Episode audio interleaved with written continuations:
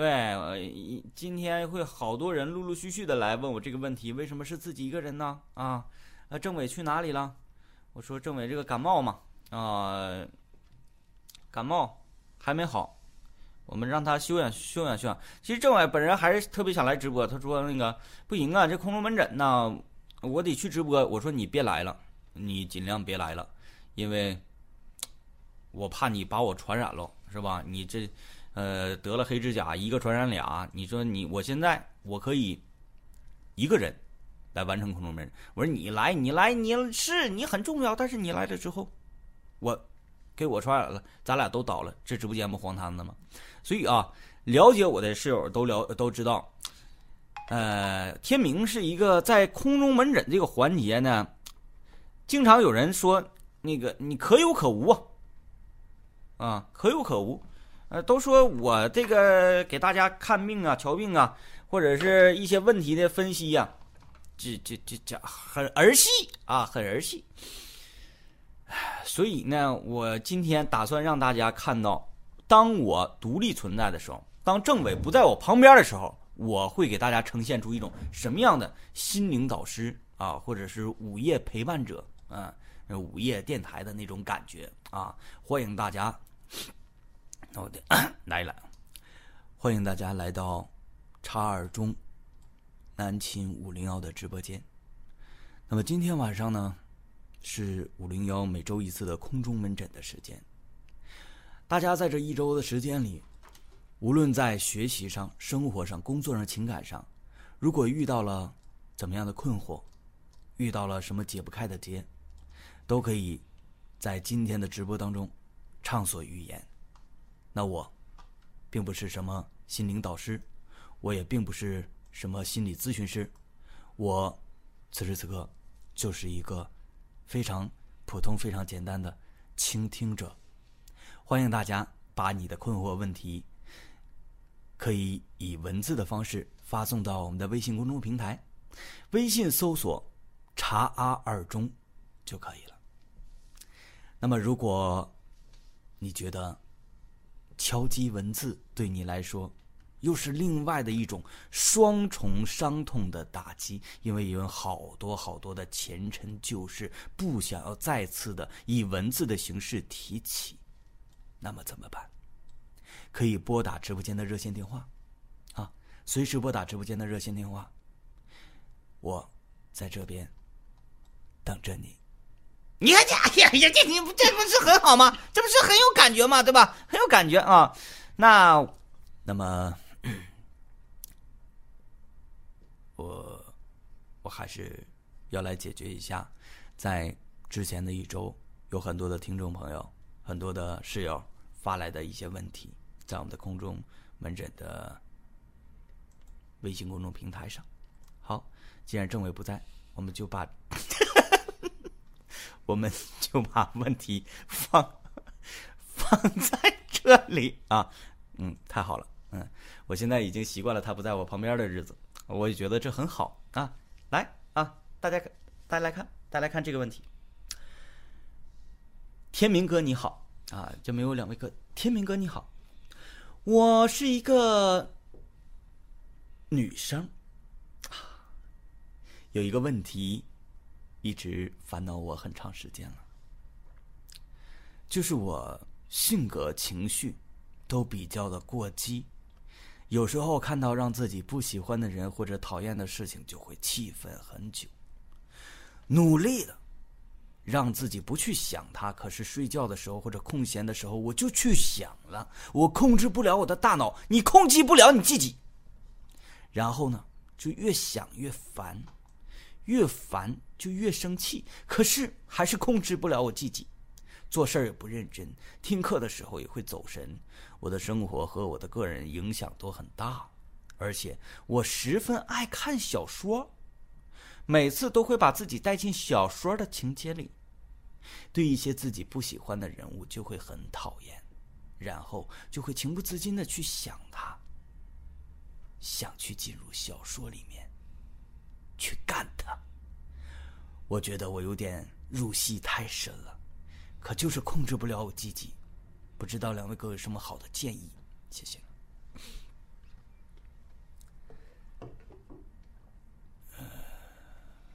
我没有什么好的建议，我们来看下一个。真的，其实解决情感困惑，呃，经常看我们直播的室友都了解，我不是长项啊。因为那我就试着来解答一下，因为这种事情呢，都是政委来出面说啊，你应该这么的，这么的，那么的，那么的。首先，我觉得啊，这个女孩，这位女室友，你平时啊很寂寞啊，为什么你平经常会气愤？为什么你控制不了你自己？因为你有时候觉得有点孤独。你的孤独并不是因为你在周围没有朋友这种层面上的孤独，而是你在灵魂深处的一种孤独。你可能觉得我没有人能懂，我所想的事情没有人能够认可。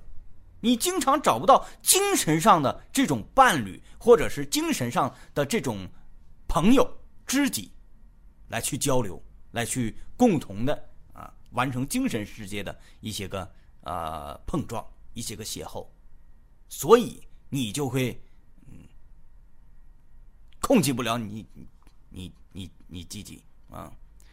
嗯，我给你个建议吧，你喜欢看小说。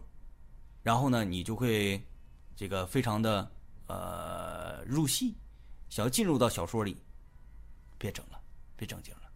年轻时候的少女都是这样的，你不要觉得你有问题，你不要觉得啊，我是不不正常，我是不是病态呀。年轻少女都这样啊，没毛病啊，没毛病，老妹儿啊，我觉得这个一点都不觉得让我感觉到很惊奇啊，我觉得很正常。是吧？哪个年轻的少女过得贼实在，像那个、那个、那个、那个、那个、那个、那个中年妇女、中年大妈去啊？哪个年轻的少女天天挂挎个篮子，说：“哎呀，你这个你这个尖椒多钱一斤呢？啊，我这个尖椒三块五，三块呗，我多要点行不行啊？是不是？”哪有这么现实的年轻少女啊？年轻的少女就是风花雪月的，年轻的少女就是会精神或者神情被一些方面呃，被被很多的这个诗情画意的文字所感染的。年轻的少女看琼瑶的时候不落泪，那是年轻的少女吗？对吧？就跟年轻的小伙子晚上不包宿，那叫年轻的小伙子吗？没问题，你不要总觉得自己我不正常，我控制不了我自己，能控制了自己的。能控制了自己的，我跟你讲，那说明你已经老了，你已经成熟了，你已经渐渐的老去了，时光已经把你变得渐渐的丑陋了，对吧？所以你现在是非常正常的，年轻的时候就是这样。我来问一下，直播间正在看直播的各位室友，你们在年轻的时候是否有这样？会觉得自己很容易冲动，自己很容易做一些个给人感觉好像不负责任的事情。给人感觉好像是这这个这是一个很虎逼的事情，对吧？年轻就应该如此，年轻无极限啊！所以你应该享受你此时此刻的状态。如果你现在就已经变得啊，什么事情都深疏深思熟虑，不做一件错事，那才是最错的事情。大家可以鼓掌了，谢谢啊，不客气啊。好了。这个问题我就解决完，解决完了啊！因为今天呢，政委生病了啊，我独立在空中门门诊来解决一些困惑啊，解决大家的问题。不知道各位室友对我刚才的这番解答是否还满意啊？大家有什么不同的意见也可以说出来，因为这个不是我长项啊，这个不是我长项，我的长项我也不知道我的长项是什么啊，这也是我非常困惑的事情。大家都在掐腰看直播吗？谁给你们的勇气啊？直播已经开始，欢迎大家来到叉二中南青无聊的直播间啊！我是天明，嗯，星期日了，大家该动弹动弹啊，该说话说话，不用这么拘谨。我也来把我的，哎，我的热线电话号码放上来，当当。在空中门诊这一天，大家无论在学习、和生活、工作、情感有什么问题啊，有什么困惑，都可以来啊。嗯，感谢一下啪啪熊的办卡。我很年轻，我也不知道你说的对不对。嗯，年轻的那那年轻，因为你此时此刻正在享受的就是这种状态，所以你会觉得，嗯，不用你说啊，呃，政委感冒了啊！再一次说，政委感冒了，他可能得正经的休养几天。呃，下周二吧，下周二直播他可能就会在。今天稍微有点好转，但还是不行。嗯，天明叔叔感冒了，不是，是张一感冒了，大家有点慌啊，有点慌。来点背景音乐吧，有点不，不不不，不能那个啊，不能那个。我们来接听一位朋友的电话啊，来看看他怎么说。喂，这位室友你好。嗯，你总说我说的太多了，今天我就问一个事儿。你，既然是空中门诊，你就帮我诊断一下。就是我们现在在高一嘛，换老师了，然后英语老师非常严，明天就要对我们进行军事化教育，然后就是做不好之后，一人抽，就是抽十个手板。再罚写单词，抄写五百遍。然后现在我很困惑，跟同学聊了半天也不知道该怎么办，给我提个建议吧。我觉得这个老师做的是正确的，因为现在的年轻人，可能你今年上高一哈，你觉得老师对对孩子，你觉得这是你你觉得这算是体罚吗？我不觉得，但是嗯，就是想一想就比较恐怖。属于军事化教育，就是站有站姿，坐有坐姿，上课必须像军人一样。嗯，做不好的话就有那个惩罚制度。明天就要接受这一切了。首先，我表示你明天要开学了是吗？对。嗯，首先我表示，从我一个过来人的角度讲啊，我非常羡慕你在高中的时候能遇到一个这样的老师，因为老师的这个职业是什么呢？嗯，他就是上班。我每天上班，我为什么要给自己找那么多的麻烦事？为什么要让学生们可能觉得啊，这个这个老师为什么这样啊？呃，会让呃同学们对我有反感。他为什么要这样找这些不痛快？因为他是一个合格的称职的老师。现在的年轻人啊，有的时候抗打击能力稍微小一些。为什么呢？因为家长的溺爱，家长的对孩子们的。呃，各种各样的纵容，再加上现在科技产品很多，电子产品很多，随时随地都能给大家带来各种各样的快乐或者体验。所以，正在这种时候，当这个小草开始恣意的疯长的时候，这个老师出现了，他可以拿一个大的锋利的剪刀，把所有的枝枝芽芽全部都绞掉。你高中这几年，如果每一天都是这种军事化，站有站姿，坐有坐姿，然后完成不了功课就会被打。你这三年下来之后，等到了大学，你会发现，你其他的院校毕业的孩子到了这个大学，跟你完全是截然两种生活的状态，自律性还有就是坚韧的强度。这两项就是这个人他未来能够走得多高、走得多远的一个非常坚实的基础，而并不是说你掌握了多少知识。嗯嗯，所以你这意思就是严师出高徒是吧？呃，不是说这个严厉就会让你变得很厉害，而是说他能够培养起你的一个自律性。所以你不要考虑你其他的同学啊，他们。针对这种管理模式是一种什么样的心态？你也没有必要说，哎，大家呀，你千万不要做这种事儿。到班级里宣扬说，老师这么对咱们，咱们是这个这个得着了偏得。如果你这么做了，同学会认为你有点傻逼。你就安安心心的去做好自己的，不要去被别人影响，你也不要妄图去影响别人。因为在这个年龄段，如果你做出了一个超出这个年龄段的人的一种成熟的话，那。你可能就会被认为是神经病，然后大家就会远离你。所以你就做好自己的，不要去想着影响别人，也不要受到别人的影响。你很不错，遇到这样老师很不错，我恭喜你。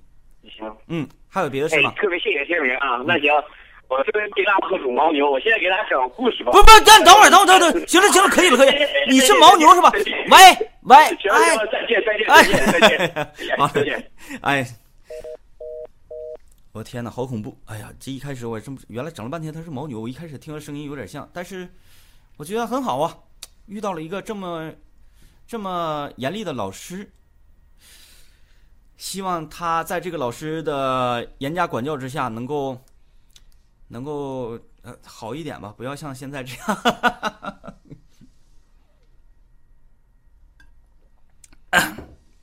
好的，那么关于这个事情，我们可以讨论一下啊，关于体罚学生这个事儿。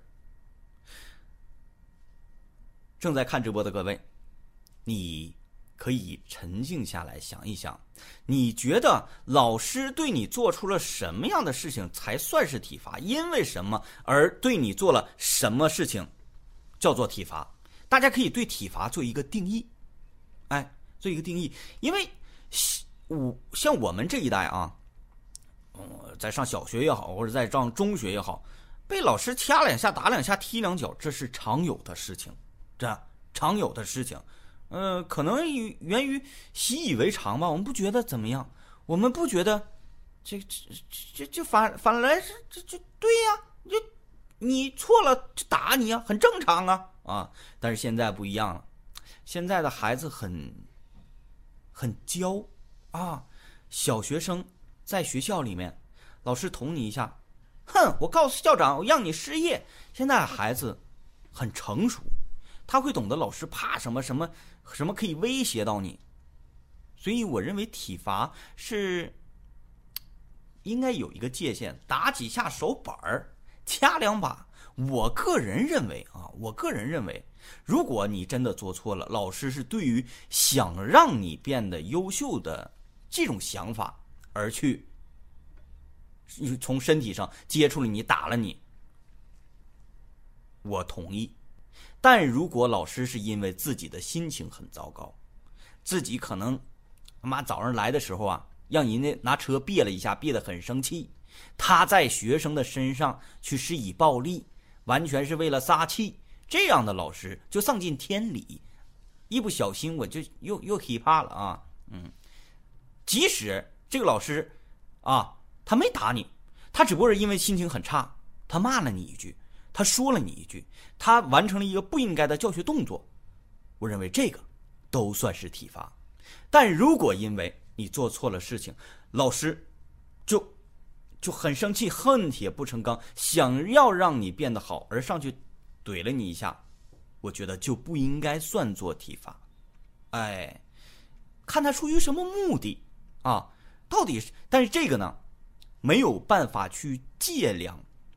那我打了你，如何来界定我是真的想让你好，啊，是在教育你，还是我为了出气？这个很难界定。谁？所以说这是一个良心活。如果真是这老师拍拍良心，我真的就是为了好，为了想让你学好而打了你，那这这个退一把，咱不能说上去薅头一顿电炮一顿铁膝盖一顿大板子砖，这这这这你你你再为了好，这也不对，你这练武的这是。来接听一下。这位室友电话，喂，你好。喂，你好。喂，你好，什么事情，请讲。嗯，我刚才听到是体罚的这个事，是吧？嗯，说体罚这个事儿，你说说你有什么见解？我经历倒没有，我经历过。啊，听，哎，等一下，等一下，呃，你现在说话我这边听的不太清，你是因为这个嘴离电话太近了，还是怎么着？你调整一下你的体位，我这边听的不是特别清晰。喂，听见吗？还是有点浑浊。哦。你说说试试看。哦，嗯，就是在我初一的时候。嗯。我们我们我们来了一个这个任教老师，一个新老师。呃，特别的高大。那个时候，呃，没交作业嘛。嗯。我们在走廊站一排，然后那个老师啪啪啪，就是扇过来，一人一个耳光。啊，你你不是你得回想一下，他那个啪啪啪是扇耳光，而不是是扇耳啊！不不要误会，不要误会。啊啊，耳光耳光。嗯，就扇过来之后，你感觉呃，就是感感觉就像眼前飞过一片弹幕，你知道吗？嗯。然后还是那种彩色弹幕，哎呀！就打打打懵了啊！对对对。有有一个这个个子比较矮的一个同学，当时在教室，他知道他那个老师，我他知道老师那个力道，然后那个提前拽着桌子嘛，然后啪一个巴掌扇过来之后，身体转了大概四十五度，然后给弹回去了。嗯，呃，就就没有然后了，我印象特别深。呃，那这这个挺厉害啊！你你这个而且形容的也很贴切啊，就像是此时此刻直播间这个各种各样来啊，就大家以后听到啪啪啪的时候，就应该什么呢？配合做一系列弹幕啊，做一系列弹幕。啊，感谢你分享的这个故事啊！但是今天不是说出故事的这个环节，今天是空中门诊。也感谢你啊，给我们说了这么样的一个呃血淋淋的案例。还有什么吗？也祝也祝张宇哥早点康复。嗯嗯嗯，我也是这么想。好嘞啊，感谢参与节目，再见。就是你你推两下，掐一把，踢一脚，这个我都觉得。算是呃可以容忍接受的，就是就就就，是吧？啊，哦，这这一巴掌给呼断片了嘛，是吧？你但是你即使再再着急，你作为一名老师，你也不可能说上去咵就来一个嘴巴子，薅头，咣来一个铁膝盖，是吧？啪来一个肘拳，就老师你可好？老师平常在那个啥呀？呃，在放了学之后干嘛呢？上健身馆。哎，上健身馆干啥去？学泰拳啊！在这个咔咔这一套泰拳给你练一下子，赶上实战了。这你再出于什么出发点，也无法容忍你这么对待一个学生，对吧？你不能使太拳，但是你推一把什么人，这个我个人觉得无所谓。还是我刚才说的，再一次重复啊，呃，看你的出发点。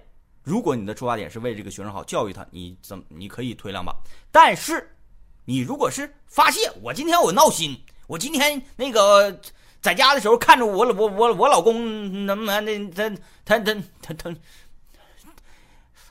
身上有他的香水味，擦掉一切陪我睡。如果是因为这事儿，你告闹心了，到学校里面你拿呃学生你撒气啊，你不好好的，这就绝对不好使。因为啥？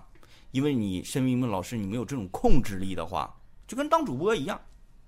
有好多主播，他没有控制力，他经常会被带节奏，经常会被一些这个整一些情况整的心态爆炸啊，然后就开始说一些不该说的话，因为你知道你是一个公众人物，有的时候现在啊，这个直播行业，好多主播看清自己，你知道吗？他不拿自己当一个公众人物，他拿直播当一个赚钱的工具，啊，当然直播是赚钱的工具。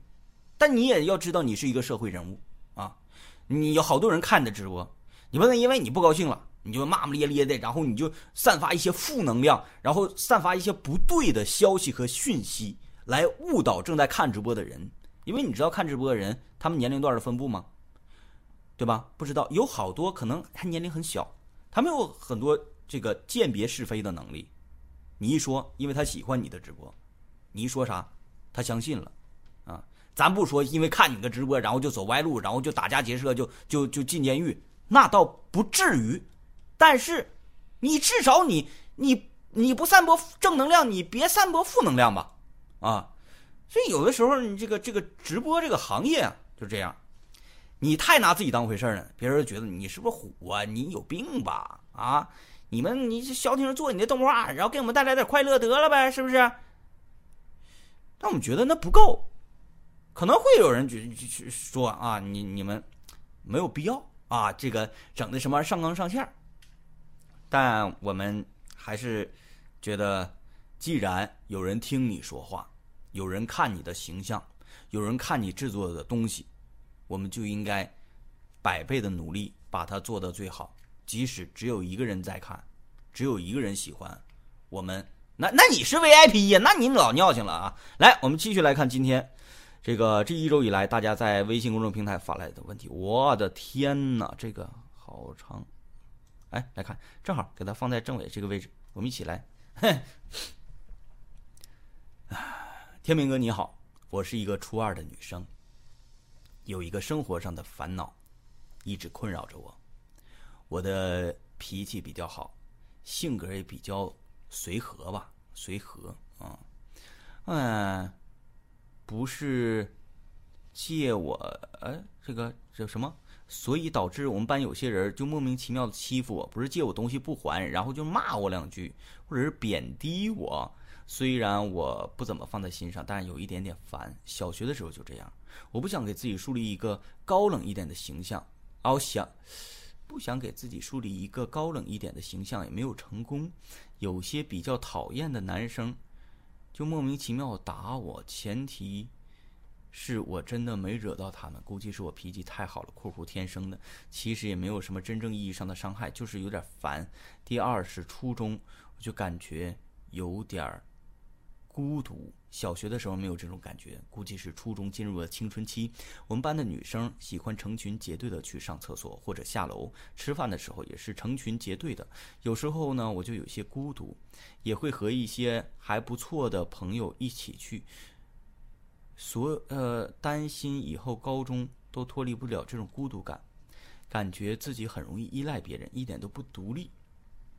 请天明哥帮帮我，谢谢。好，首先目前来讲，你还没有达到说校园的霸凌这种程度，大家可能是在试探的对你踹过踹过，不知道大家呃，你懂不懂踹过是什么意思啊？小的时候不懂事儿的时候，我们在上中学的时候都会遇到，每个班吧，可能都会有一个、两个、三个、四个的这样的人，啊，都会有这样的人。哪种人呢？比较老实的，然后比较嗯随和的，然后比较逆来顺受的人，逆来顺受的人啊。每个班可能都有几个这样的人。哦，班级里还会有另外的一部分人。哪部分人呢？啊，就愿意占点便宜，愿意欺负欺负人，愿意在那块说两句不好听的，愿意囊他两句的这种人。然后这种人呢，欺软又怕硬，啊，就愿意对你下手。然后针对那些个，呃，确实猛一凶猛一些的人，哎，然后他反倒是没有什么呃表示的。那我就回想一下，当年我们班级我身边的这一类。呃，就比较老实、比较好欺负的，他现在像我们此时的都长大了，是一种什么样的状态呢？他们很好，他们在生活上有很多朋友，他们在单位里面老板器重，他们在同学圈子里面，让我们回望多年之前我们欺负那两下，觉得。咱们当初好像挺有意思的，但是他此时此刻也不记前仇，大家都长大了，你会觉得这个人很棒，他很，他没没有因为当初的那些事情而说，哎呀，我我我我要我要记恨你们。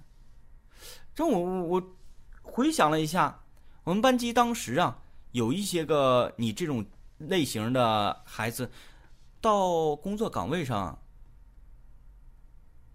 都挺受欢迎，因为这个年头谁都不傻，谁都知道我吃苦耐劳的硬干，可能不一定会有好的结果，反倒是那种天天会溜须拍马，然后八面玲珑啊那种油嘴滑舌的老油条，可能会更加受到正重视。大家都不傻，身为你老板的他也不傻。他知道他需要什么样的员工，对吧？哎，他知道他需要什么样给自己创造什么样财富的员工。所以你呢，具备了一个很优质的品质，就是，嗯，我我傻一些，那我我有的事情吃亏了，我也嗯不觉得什么。那有的有的这个好处我没我没得到，那那就没得到吧。那可能我努力不够。我觉得这样的人，远远要比每天抱怨他妈社会对我不公，凭什么他就能上去，凭什么我就没上去？凭什么他是怎么样啊？这个社会是怎么了？远远要比这样的人要活得快乐，至少要活得快乐。你放心，你不会永远被欺负，因为大家都在长大。小的时候的欺负是属于那种。胡闹式的欺负，但是我跟你讲，欺负人有底线，你呢给自己设定一个底线，你可以，嗯，所谓的欺负欺负我呀，然后我可能便宜没占到啊。但是你不能跨过我的底线。等你设定好你自己的底线的时候，你再来看我们直播，告诉我们说，两位哥，我觉得我是那种啊逆来顺受的人呐，我是那种那个脾气好的人，但是我的底线是什么什么？我不给你设立底线。你自己给自己设立底线，然后来直播间告诉我们你的底线是什么，好吧？哎，其实我真觉得这是一个非常难得的品质。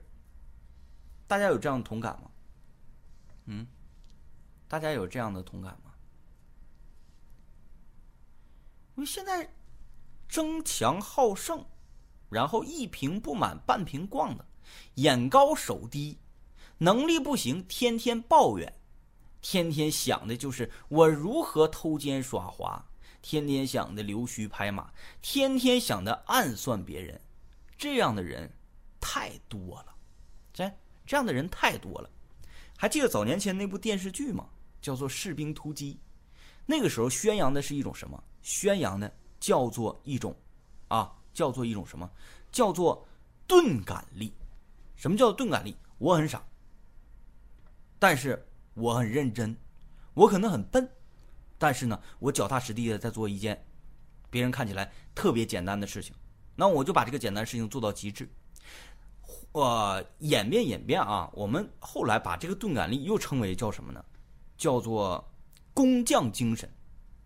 哎，现在最难的是什么？最难的不是说，哎，我玩人，我动用一些想法，哎，我我思考思考，我怎么样把这个事儿办了？所谓的八面玲珑吧，其实这个不难，这个你只要想，你都能做到，练呗，天天扔到人人与人这个尔虞我诈的这个这个这个氛围里面去练呗，去摸爬滚打呗，练呗，不，我跟你说不用多。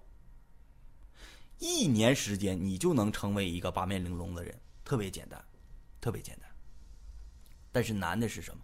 难的是一件事情，你脚踏实地的哭哭哭哭哭，给他卯到头，卯到极致，这是一个特别难的事儿。嗯，说一最简单，写字儿，我们每天都在写字儿，啊，考试的时候写字儿，上课的时候写字儿，你写情书的时候还写字儿呢。但是真正有几个人说，我要把我的字练到极致，我就要写的好看。哦，就写的好看，是吧？你看看写的好看的，写的真是出类拔萃拔群的，是不是很厉害啊？啊，当然现在这个书法家我不太懂了，不太知道。就像我们那时候庞中华，他的字帖，哎呀，人手一本呢。喂，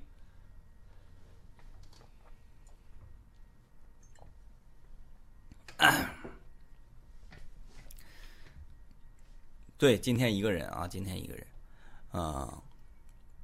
爱欺负跟气质有关，内向容易被欺负，大方点好。这个他就是，他他就是什么呢？他就是这个这个一种性格吧，性格吧，就是这样的性格。不要太大范围的，不要就大大调度的去改变自己的性性格啊！不要这样，你就说我是一个内向的人，哎呀，我好羡慕那个这个天天呃外向的嘻嘻哈哈人，那我一定要变成那样。嗯，这这就这点变得跨度太大，容易闪着腰。这样不信你就试试，这特别容易闪着腰啊，特别容易闪着腰。嗯，你可以稍微的做微调。谁告诉你就一定要做外向的人？谁说就必须得是天天嘻嘻哈哈的人才是优秀的人啊？对吧？哎，没有任何意义，没有任何意义。有好多内向的人，我为什么要跟你说话？啊，说话就是正确的行为吗？不一定，对吧？有外向的人，有内向的人。外向的人不一定好，外向的人毛躁，外向的人有时候很难认真思考。内向的人，我做科学做学问，我能耐得住寂寞，对吧？各有各的悠长，啊，各有各的短板。就像我们小学的时候学的一个课文。我觉得很好嘛，啊，长颈鹿我能吃到树叶，哎，然后嘲笑山羊，山羊说我是可以吃地下的嫩草，咋的？然后长颈鹿说：“哎，地下的嫩草我哈腰我也能吃着，但是树叶你吃不着，咋的？所以长才是优势啊！好像这个课文不是这么讲的，忘记了啊，忘记了。他这就是讲长短的。来，这跟我们的直播没有关系，跟我们的平时生活有关系。长和短这个东西无所谓的啊，无所谓。来来来来来，欢迎大家来到茶尔中南庆五幺的直播间。我发现一个人啊，尤其是在空中门诊的时候，这种讲述式啊。或者是排忧解难师啊，或者情感交流啊，很疲劳啊。有钱啊，再加上我，在这方面又不是很擅长，可累了。多喝奶长大个，看起来不好欺负，有道理啊。问是直播吗？是直播。嗯。这还是这个那个谁牦牛，你就不要给我打电话了啊！不要给我打电话了。以后呢，你被列入到什么名单呢？你被列入到召唤召唤系列名单。我说牦牛啊，你给我们打个电话吧，跟我讲一个什么什么事儿啊？需要你的讲述，你再打。你不要主动给我们打电话，以后我们给你打电话，行不行？这个求求你，求求你啊，求求你，这个咱们都是老乡啊，不要这样，不要这样。嗯，呃小时我小时候也这样，但是很多时候别人还是自己觉得好欺负欺负你，稍微改变一下，对，你可以稍微的改变一下就好，不要大跨度的改变啊！我一定要变成一个跟我反向的人，那你是女的，你怎么变成男的呢？对不对？所以你你不要这样，你不要这样，微微的、微微的去调整一下自己为人处事的态度啊，微微的，但不要大跨度，这是我给你的建议啊。啊，这是以前在我们在广那电台的时候就听我们节目的一位室友啊，哎，感谢你又找到了我们。每天晚上九点钟，我们茶二中都会有动画的直播，这就是我们的直播间，欢迎大家每天晚上九点钟如约而至啊，来一个准时的约会收看。今天是空中门诊的时间，大家无论在学习、生活、工作、爱情，都是可以有什么问题。有什么困惑都可以拨打直播间的热线，热线是幺八九四三六二三五零幺幺八九四三六二三五零幺啊。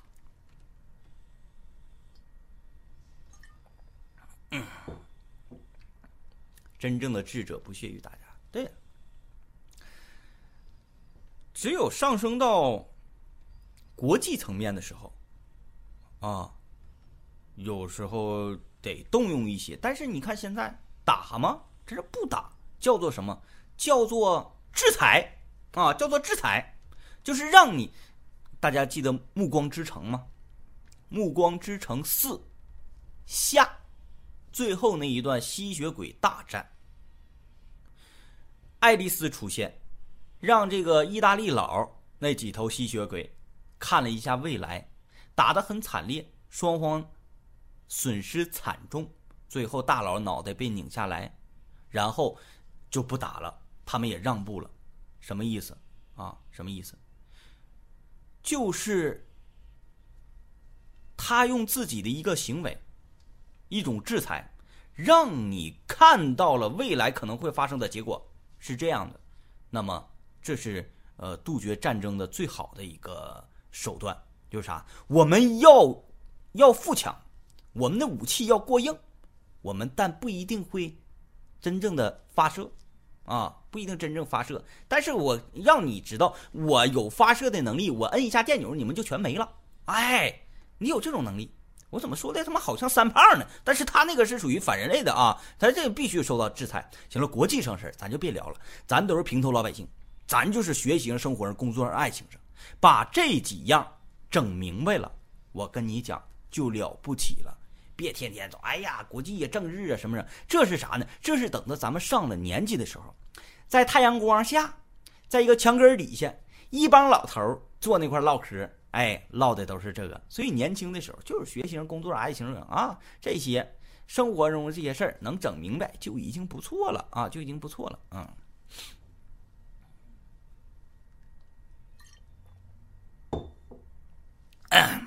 好了啊。有事儿的打电话，没事的我们继续看问题。嗯嗯嗯嗯嗯嗯，看这个啊，我呀，是个男的。人为什么这这样强调？可是我又喜欢男的啊。这样这样这样这样这，这这这这这这。现在有什么办法能让更多人接受同性恋吗？我觉得同性没什么，为什么一定要异性呢？来吧，啊，这个问题咱们可以说道说道了。因为啥呢？那个，但是我不一定能说明白啊。我只能捡着呃，捡我所知的领域所知。当然，我这方面知道的领域呢，很狭小，很狭窄。嗯，可能不会百分之百的能够帮你解决这个困惑啊，没有办法百分之百帮你解决这个困惑。但是我。就说一说我对这种事情的看法跟观点。现在，在我们所生活的这个国度和领域，像你的这种性取向是不被人伦所支持的，对吧？啊，你讲话了，你想向别人说袒露啊？我我我喜欢同性啊，哦，我我我是一个这个这个同性恋。你都不敢，首先家里人一定会对你进行干涉，或者是很伤心、很痛苦、很哭扰，呃，很苦恼，对吧？那么呢，这种现象它存在，也不是大错特错的问题，因为它存在，它就存在了，它就存在了，存在即合理嘛，我们经常这么讲。所以，我。从我个人来，不是因为我是一个主播，现在有人看我直播，然后我才才这这就必须要这么说，显得很高尚，很怎么怎么地啊？不是，因为我生活当中我也有像你一样的朋友啊，呃，是喜欢同性的，我不会拿有色眼镜去看待这样有这样取向的人，这个族群，我也不会歧视，我也不会说，哎呀。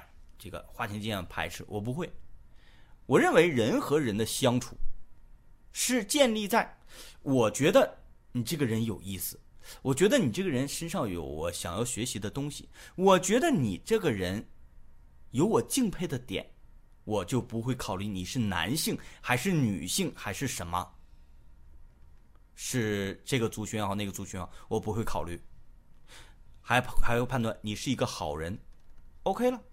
没有问题啊，啊，我我管你我管你喜欢男人喜欢女人干嘛呢？对吧？我只是把你当做一个我正常交往的朋友这么去对待，啊，呃，关于像你所说的，要被让别人这个接受啊啊什么，你不要有这样的想法了，因为有不喜欢你们的，因为有这个排斥你们的，这个你要觉得。这也是正常的，就像你觉得你们是正常的一样，你也要允许有人从生下来就排斥同性，啊，排斥同性恋，然后会会去攻击也好，会攻击倒不至于啊，反正就是抵触吧。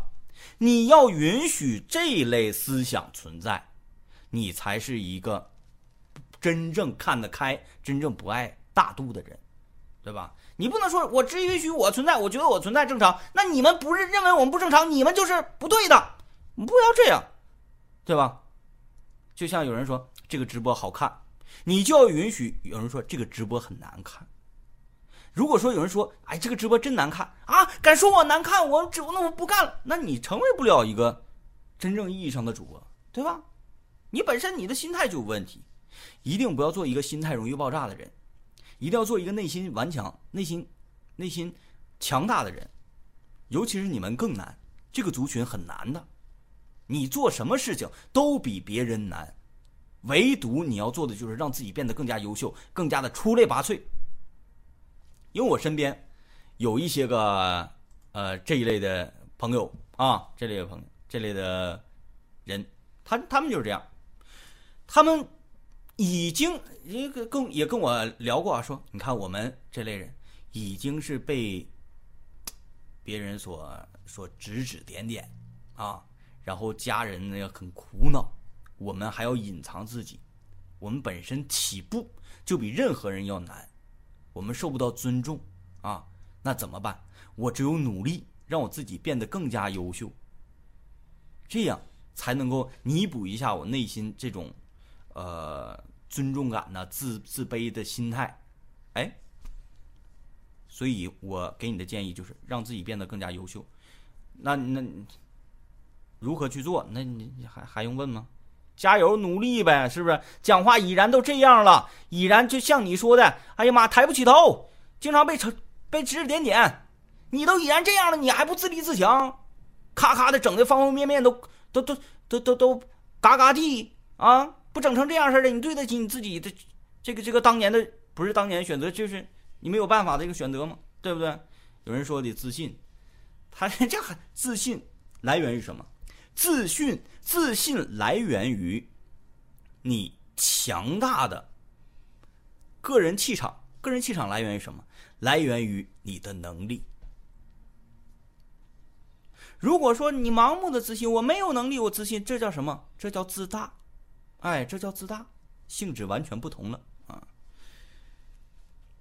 哎呀妈呀，这家伙，这这这说的这都是哲理，哲理的山路十八弯，哲学，嗯，特别哲学，家伙整的我这个挺累脑啊！这这政委整这玩意儿不容易啊！政委整这玩意儿不容易，是直播吗？是。来啊，我们继续来看问题。觉得我性格太忍太隐忍了，遇到难受的事儿，先会为对方考虑，但是自己好委屈。而且身边的人越来越过分，我是不是应该转变一下？如果是，应该变成什么样子？嗯，遇到难受的事儿为对方考虑，但是好委屈，而且身边的人越来越过分，我是不是该转变一下？如果是，应该变成什么样子？你不喜欢你现在的自己？我的天！你不喜欢你现在的自己，你觉得你跟刚才的那位室友还有点区别，有点不太一样。你可以转变，但变成什么样子？你说的事情吧，过于的笼统，过于笼统。比如说具体的一个什么事儿啊，你跟我详细说一下，给我详细说一下啊，就 OK 了。我们来看一下啊，能不能给个直播提醒？以为这是看动画片呢。直播提醒有啊，你没关注我们吗？或者是你是不是把直播提醒给关了啊？这可能是你在那边操作的问题。我们每天晚上九点直播都有直播提醒，或者说每天晚上九点都可以过来看一下啊，可以过来看一下。啊，现在最近一段时间，因为王强那个出国留学去了，这段时间呢，嗯，晚上都是五零幺的直播，星期二、星期四。和星期日晚上九点钟啊！哎呀妈呀，这玩意儿整的挺累呀！我们不行，整首歌吧啊，整首歌来稍微的休息一下，然后大家总结一下有没有什么内心的这个困惑呀，内心的这个想要抒发的情感呢，都可以来交流一下啊！我稍微放一首歌，哎休息一下，休息一下。嗯，来一首。阿刁吧，嗯，来一首阿刁。是费脑子，这玩意儿费脑子，一会儿不解决困惑了。我这玩意儿解决困惑太费脑子，跟大家伙尬会儿聊啊，放首放首阿刁，跟大家伙尬会儿聊。来张韶涵那个版本，我觉得张韶涵唱的比赵雷唱的味道要好一些啊。来吧，来首阿刁。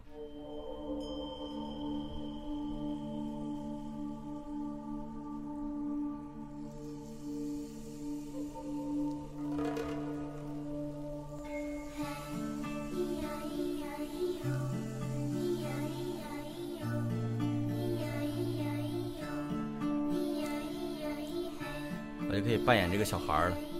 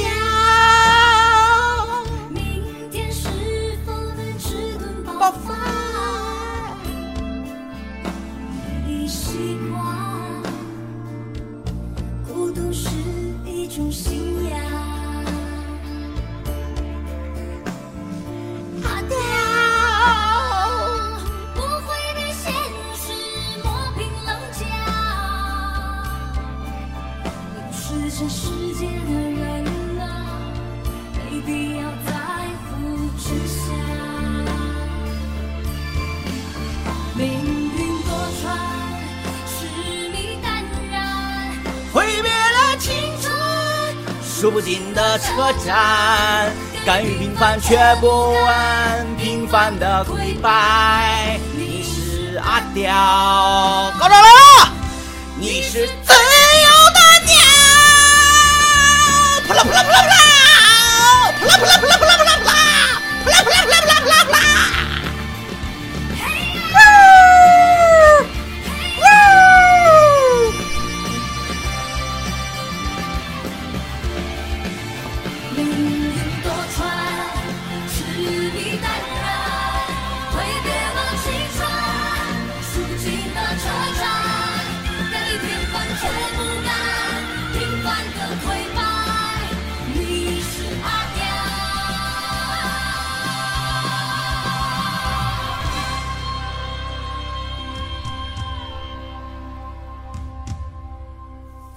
你们的双手，你就说你呢。爱情的意上的种子，你是一棵树，你永远都不会哭。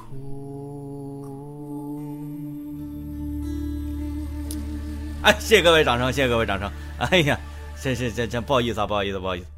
这歌唱的比较好啊，我觉得我们这个直播可以改改啊！什么人都跑了是吧？掉粉吗？我们我们这这这我们这个舞蹈直播间不可以吗？直播跳舞这个事儿，嗯啊啊对，刚才我在我我作为一名 dancer 啊，作为一名 dancer，然后在在这个起舞的时候。可能稍微的有点投入啊，稍微有点投入，然后就就可能跟着歌手一块唱起来了。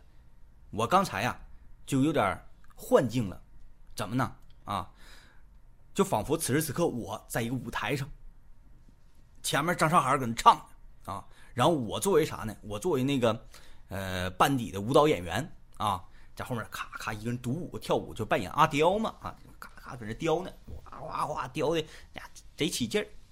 然后呢，你你如果大家看那个舞蹈节目，现在不有一个叫啥《这就是街舞》吗？你看这些 dancer 啊，他们在跳跳跳跳开心了，跳跳盖了之后吧，他愿意自己就嘴里跟着这个歌一块在唱，你你这身肢体更加有有韵律，所以呢，在我幻想自己是一个 dancer，然后给张张韶涵配独舞的时候，我可能也时不时的跟张韶涵一块嚎两嗓。作为他的一个优秀的歌手啊，职业歌手，他并不会因为我这两嗓子给他带跑调的，这倒不至于，所以大家不必担心。只不过唯独区别是，伴舞没给麦克，而我这有个麦克，我把我声音传出去了啊！对不起，这场演唱会了，大家说我这个舞蹈怎么样？不要考虑那些其他，我又不是个歌手，是吧？我是个 dancer，看这个舞蹈怎么样？哎，整个哎这个韵味呀，哎哎哎哎哎，这个眼神儿啊，哎勾人儿啊，哎你这这些有没有？哎，你看这些才是重点，这些才是王道。其余的都是浮云，什么歌儿啥的，是吧？哎，所以，我为什么说舞蹈要高于歌唱？舞蹈是一个真正的艺术，因为舞蹈是有用的、有用意的。在语言还没有诞生之前，在语言还没有诞生之前，有歌吗？有歌唱吗？没有。啊，咱唠了起源嘛。在语言没有诞生之前。人类是通通过肢体的动作组合来抒发自己想要表达的情绪，啊，想要抒发的观点。比如，部落里的男人们出去打猎，打到了一头野猪，回来把野猪烧了，大家吃了，其乐融融，很高兴。他们会围着篝火，哦，然后这个这个，哈哈哈，不停的双手。在这块儿啊，尽情的挥舞，表达自己的开心，表达自己的高兴，这就是舞蹈的雏形。所以说，舞蹈远远要比音乐、比歌曲更加的历史久远啊！历史久远，排一二三的话，舞该排在第一。嗯嗯，有好多东西啊，需要音乐的陪衬。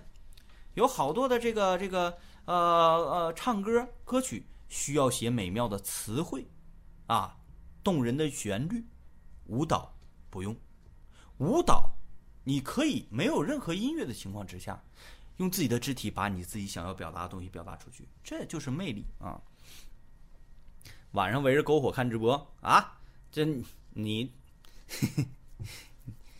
这这不没没到清明节呢吗？你别整这事儿啊，怪吓人的啊！来吧，呃，这个刚才有一位朋友打电话，我没接到啊。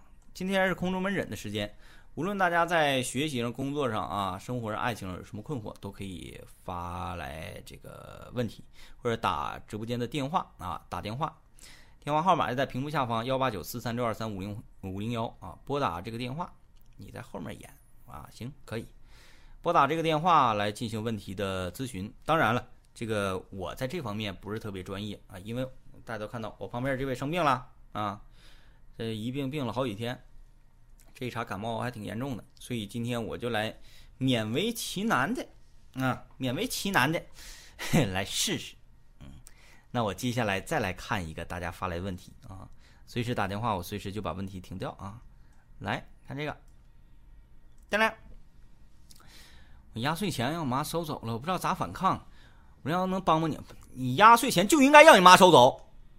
来，我先把这个问题放着啊，大家来说说，你这你压岁钱必须让你妈收走啊！你不收走，跟你自己你你花什么钱啊？你花什么钱？你就是说那是给我的，那你没想你妈给人家的孩子的呢？比如说你二叔，你二叔给你一百块钱，那你妈是不是得给你二叔家孩子一百块钱呢？除非啥你啊你你那个你二叔没孩子，但是没有这么算计的是吧？没有这么算的，你讲话了这，因为。家长把你的职，把你的这个这个这个，呃，压岁钱收走，是一件再正常不过的事儿。你问问你周围的朋友是不是这样？要么收走，要么有一种说，我给你存起来，对吧？基本上都是这两个答案，也基本都是这么两个下场。所以呢，你就不要反抗了啊！我建议你不要反抗了，你主动一点。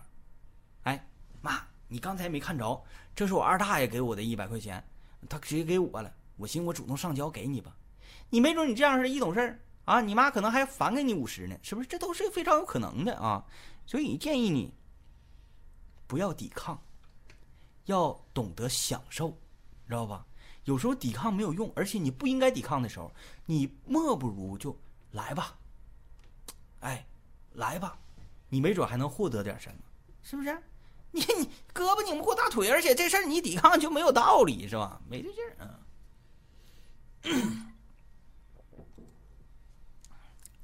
看这问题解决的很好啊，这问题解决很好，大家来看下一个。嗯，要点返点得了啊，要点返点其实也对。嗯，来看这个啊，网恋加异地恋应该如何走下去？嗯，这个你既然都说出这种话，我感觉啊。你个人好像对这个恋情就不是十分认可。如果十分认可的话，怎么能说还如何走下去呢？你只有说觉得走不下去了，你才会问如何走下去，对不对？啊，我们即使异地恋，我们即使网恋，我们一直通过这种方式认识的，网络这种方式认识的。但是我就我就我这回我就要娶她啊，我就要娶她，我我我我我我就要得到，我就要那个跟她埋到一个坟里头，我就是这么想的。你还何必问如何走下去？首先你自己不坚定，啊，你觉得异地恋，俩人不在一块儿，首先是个大问题。再加上你们认识的方式、认识的途径，啊，是通过网络，你又觉得这又是一个不安因素。我建议你，你既然都已经这么怀疑了，你莫不如啊就分开得了，啊，因为我不知道你这个网恋啊。达到什么程度啊？你对他的了解达到什么程度啊？啊，呃，如果是你这一方已经怀疑了，你问问他啥意思吧。如果他也觉得好像，哎，不是特别的那个对这个事儿啊，百分之是与百分之百的热情啊，是与百分之百的这个似火，那我觉得你就拉倒吧。你觉得你就拉倒吧。首先，你这个这个网恋这个事儿，我就特别的。理解不上去，现实生活当中有那么多的人啊，现实生活当中有那么多这个可以遇到的漂亮的异性，为什么不去结识他们呢？他通过网络的方式，到底是有多？你这你这样自闭吗？这不是啊？嗯，当然了，如果能走下去，至于怎么认识的，不，嗯，没有所谓，没有所谓，对吧？啊，你就通过网上网络认识的，怎么的就不能结婚了？不是，主要问题是你看你自己能否坚持。但是如何走下去？告诉你，只有一条路：两个人在一起。两个人一辈子不在一起，一辈子异地恋，你认为这是恋情吗？你认为这是过日子吗？所以归根到底，解决这个问题就是俩人还得是到一起去，才能够算是叫走下去。嗨，你说没事儿。那个，我们坚持，啊，我们这个，呃，特别的虔诚啊，对待爱情特别的虔诚。我们两个在一块儿深交，啊，我们两个这个不论是天各一方还是怎么怎么地，永远都不会对彼此失去信任，而且会坚贞不渝。哼哼，然后保持着这个口号，从十七岁俩人相恋开始，啊，上大学的时候开始。一直到哪儿呢？一直到八十八岁，啊，这一身功功成名就，这一辈子俩人都不在一个城市。你觉得这这有劲吗？啊，生活应该是这样的吗？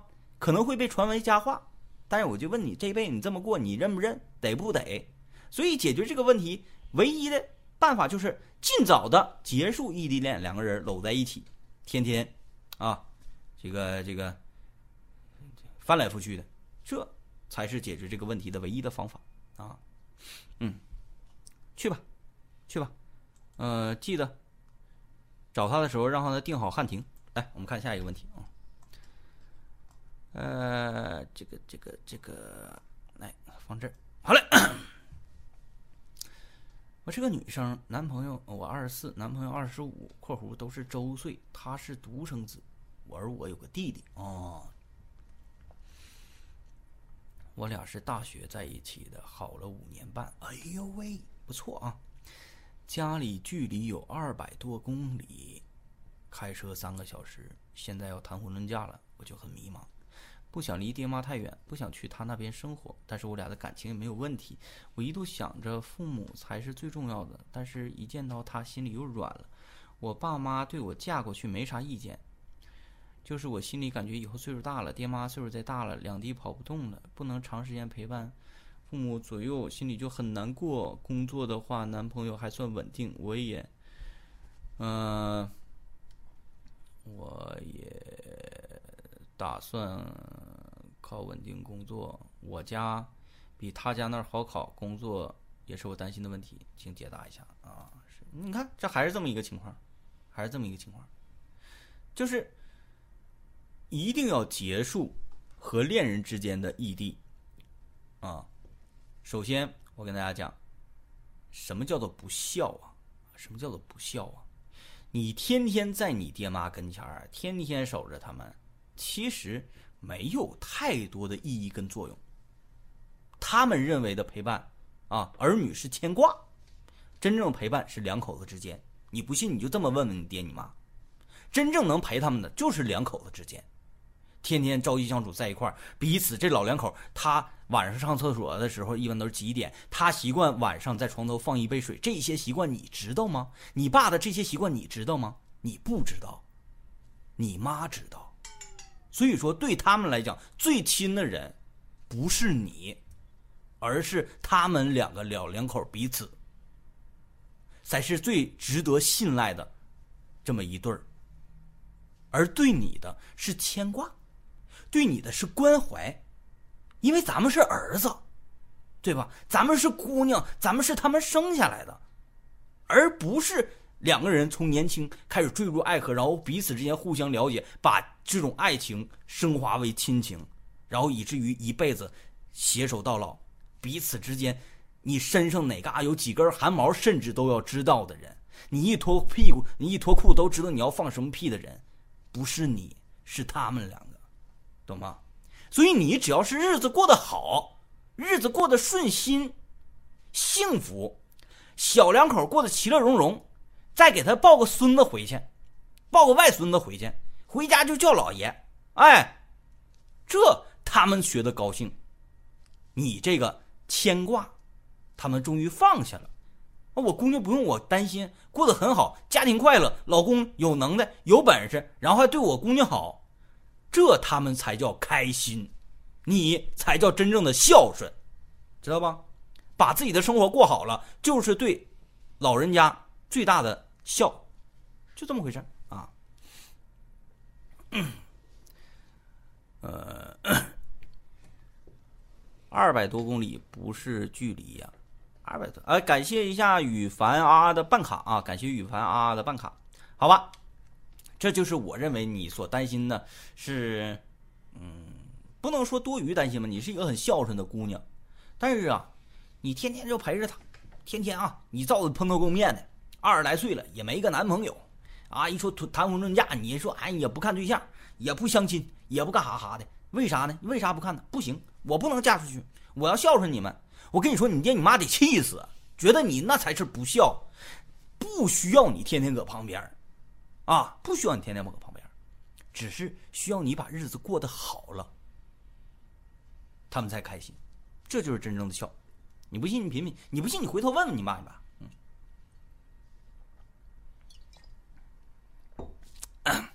再有啊，我看看，你跟你男朋友感情没问题，那一定要在一起，啊，一定要在一起。就是去他的城市，我觉得没有问题。但是你你觉得工作这个事儿啊，工作你你就在那个城市呢，可能稍微有点难。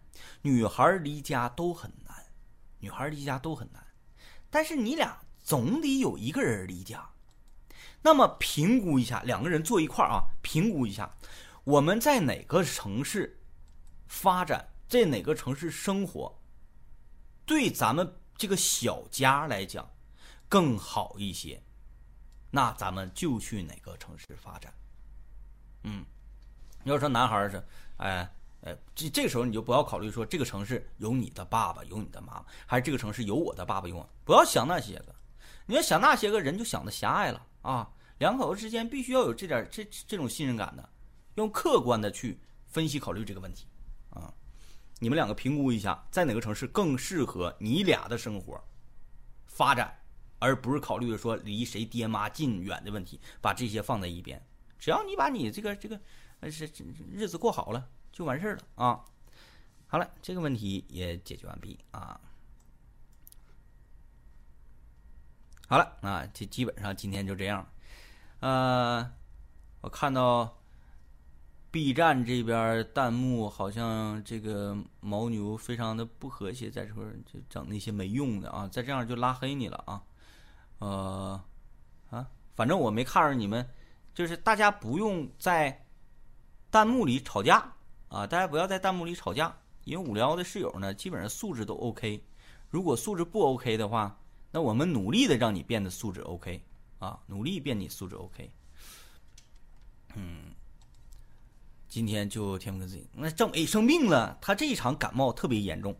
那在今天这个直播末尾吧，跟大家聊聊天啊，就不解决困惑了。解决困惑实在是太累了，太闹挺了，太太疲乏啊。完后，呃，对。是不是双平台？不是，我们好几个平台。我们现在是在斗鱼、B 站，还有熊猫这三个平台进行直播啊。平台可能跟平台之间呢，呃，有时候有竞争啊，有时候有竞争，所以我们就别让人家竞争，咱就都都播就完了，都播就完了啊。打针没讲，嗯，政委这个针打完了，稍微见点好，但还是嗯。难点下周二应该没问题了。下周二没问题，整点猪头肉不用。人在日常的这个营养，其实不应该跟你们说这些啊，因为你们都很年轻，你们都还能造回造回一阵子。现在还差远，组织一起去看望一下张一哥，看望他，感冒也看望，这疯了吧？是不是？我没听说过谁感冒了完去家里看望看望的，啊，好像。好像真没真没有过啊，有啊，有什么？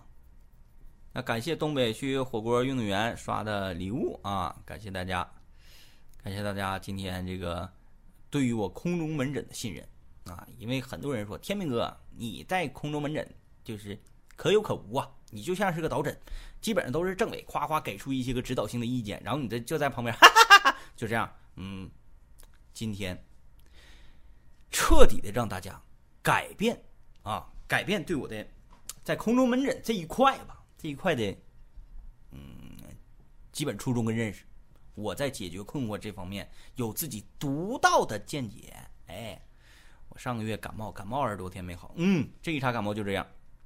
滑雪，哎，滑雪提到滑雪，回头这个雪季快完事儿了，嗯，争取下个雪季吧。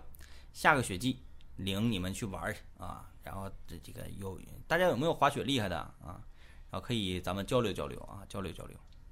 设备更新了吗？还是没设设备没更新呢？没到呢啊，没那么快，得过一段时间。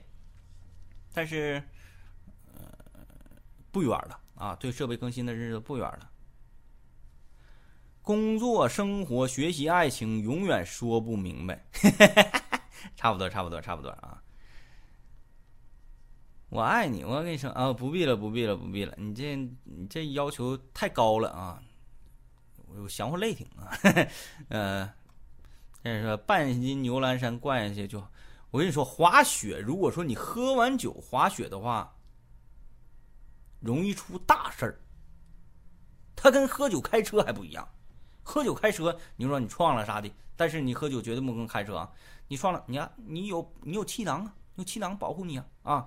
然后你有你有你有你有这个那个的安全带啥的，滑雪你要喝多去出去，那就跟摔死人一样啊！那家伙容易出大事啊！千万别扯淡。感谢羽凡的办卡，感谢大家的陪伴啊！感谢大家陪伴。今天咱们来，咱们征集一下吧。星期二，下个星期二咱们整点啥啊？下个星期二是什么家事儿哪的人呢？家是哪？谁呀？你说谁呀？你说我吗？你还说谁呀？我，呃，我们是在吉林长春，啊，下个星期二威仔的故事。行，那下个星期二，既然大家对这个威仔的故事吹牛大赛啊，吹牛大赛，你不觉得好像每天都有吗？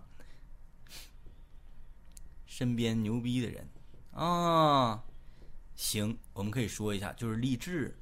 励志的故事，或者说是天才奇才啊这一类的，我们说这种故事是不是对自己有点太残忍了呢？我们说完他们，然后再照着镜子瞅瞅自己，就觉得自己像傻逼似的啊，这个有点稍微有点残忍啊。大家反正对威仔的故事很感兴趣，那我们就说一说威仔的故事。对我们是东北的，东北吉林长春啊。呃，吹牛大赛算了吧。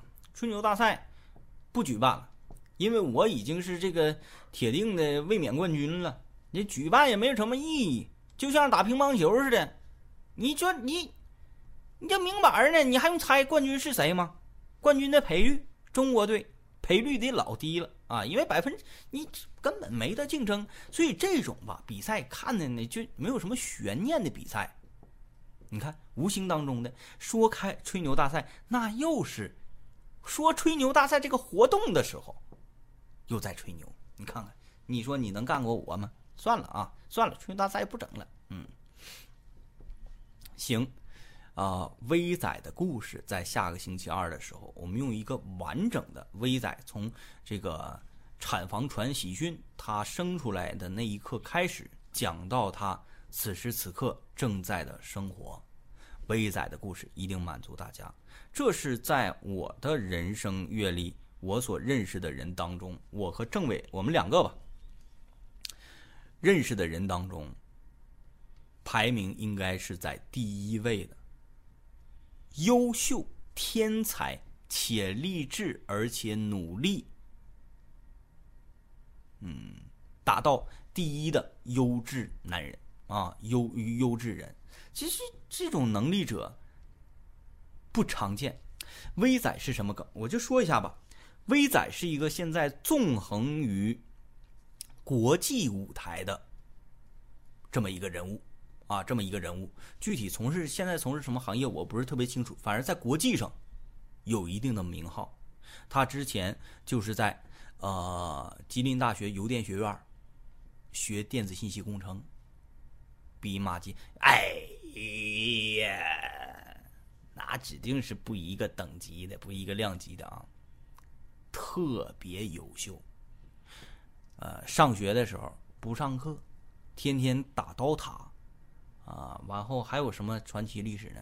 呃，没得到毕业证，由于自己计算机过硬，啊，侵入了校园网站，啊，然后夸。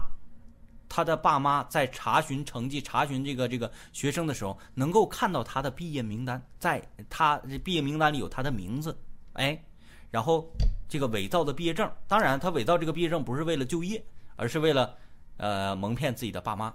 具体的详情，明天啊不是明天啊，星期二的时候，听政委给大家细细道来，啊。然后又辗转国外，然后第一次的就业，然后什么也不会，然后只用了一天晚上的时间就学会了他所要从事的这份工作。嗯，夸夸的啊，夸夸的。别的人可能要用四年的时间攻克这个学科，他用一天晚上的时间把这个事儿搞定了，然后他获得了这个工作，从这儿为跳板，又在国外夸夸夸夸夸怎么怎么地的一系列。星期二的时候啊，明天星期一，后天呗啊，后天晚上九点，听政委和天明给大家讲一讲威仔的传奇人生。好了，今天的直播就到这里，感谢大家的陪伴啊！期待下个星期二的时候能够见到大家，我们将会进行一场自虐的直播，就来说一说我们周围那些个天才的少年啊，特别优秀的少年。说完之后，看能否激励自己。也更加的努力，但是在天才面前，告诉你努力屁用都没有。妥了，结束今晚直播，各位晚安，睡个好觉，拜拜。